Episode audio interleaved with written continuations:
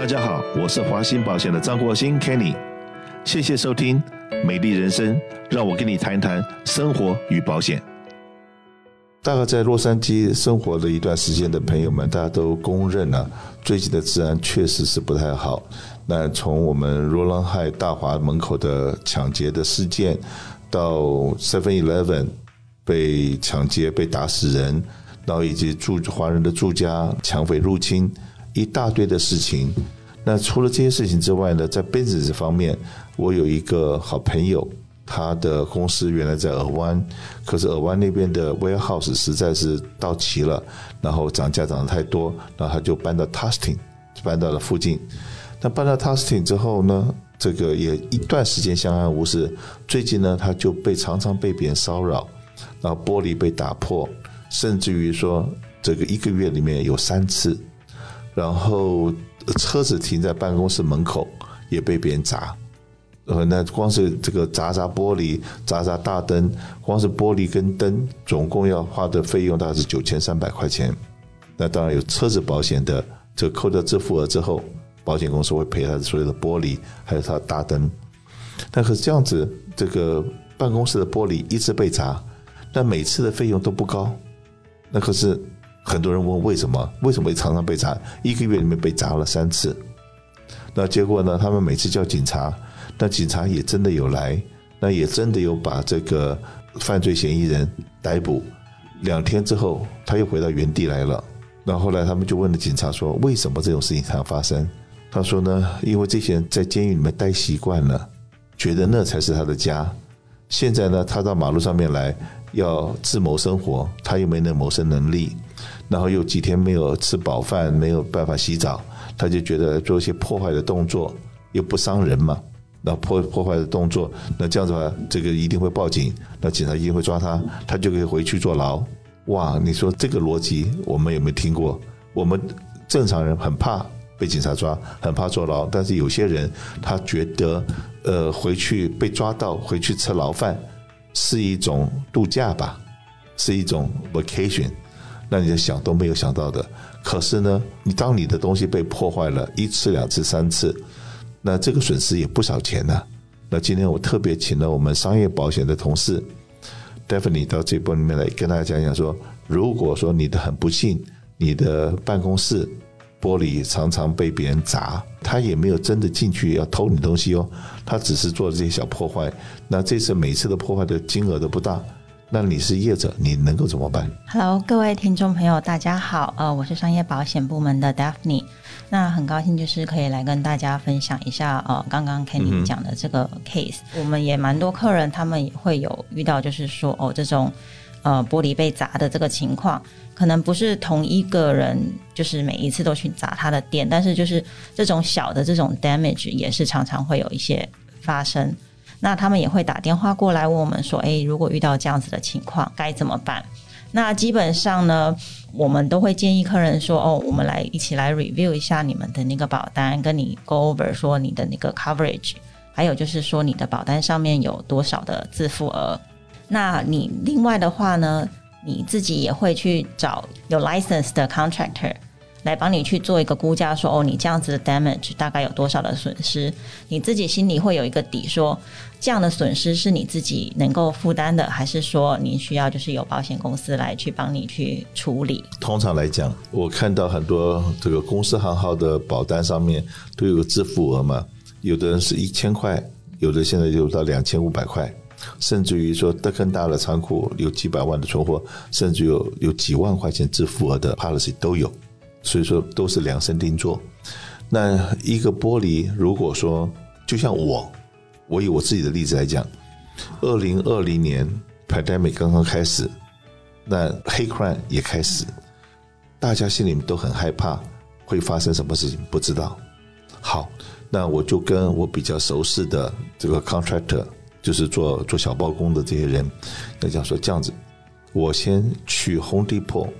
去买很多木板，就是三夹板，可以封玻璃的那个板子。我去把它买回来，然后拜托放到你那里，也就是我付你钱，你去买，买完了在你那个 storage。那万一我这边真的有需要的时候，那这个板子就随时可以拿出来用，不用说到时候临时去买板子还不知道哪里去买。然后这样子的话，我就 storage 了二十片板子在 contract 这个地方。那当然我们很幸运没有碰到这种事情。可是如果真的不幸碰到这种事情的时候，当然第一时间就是拿木板要去找专家。因为呢，为什么讲要找专家？因为要把木板钉在你的墙上。你不是这方面的专业人员的话，你很可能钉都钉不进去，你都不知道怎么这木板怎么来封封这个玻璃，因为你要把玻璃配好装上去，不是你今天你随时随时叫玻璃店就有随时有这样的，都是你要先订货，可能要一个礼拜两个礼拜才能够来装，